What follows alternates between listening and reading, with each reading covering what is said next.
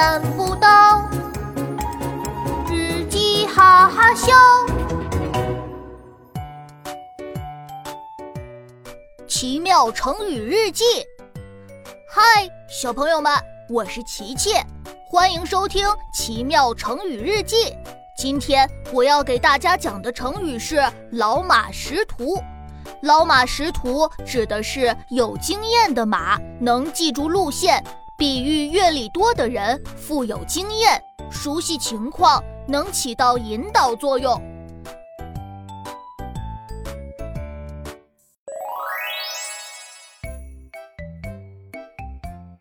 六月二日，星期二，天气晴。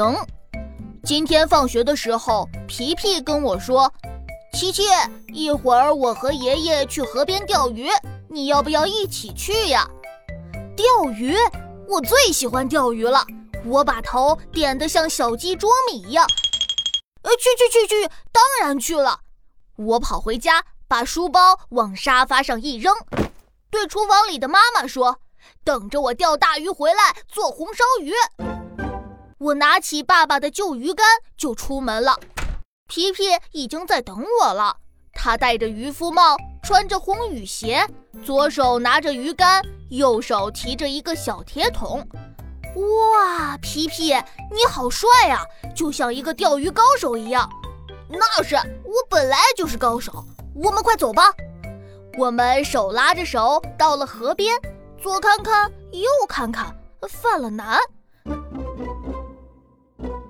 皮皮，你知道要坐在哪里才能钓到很多很多的鱼吗？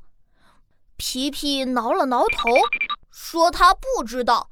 我连连摇头。这个皮皮还说自己是钓鱼高手呢。这个时候，皮皮的爷爷走了过来。你们学着吧。原来皮皮爷爷经常来钓鱼。已经是老马识途了。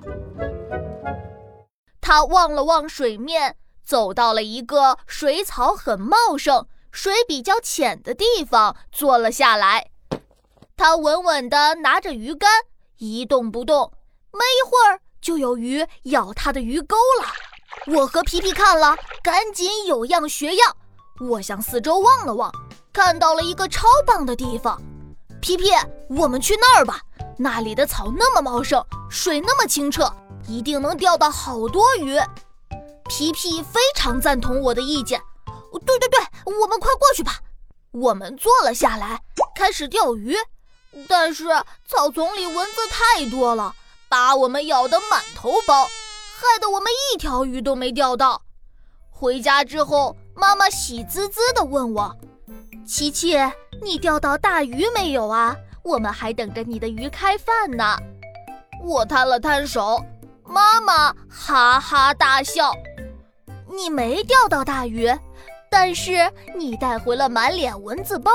难道你让我们吃红烧蚊子包吗？哈哈哈哎，我的妈妈真让人生气。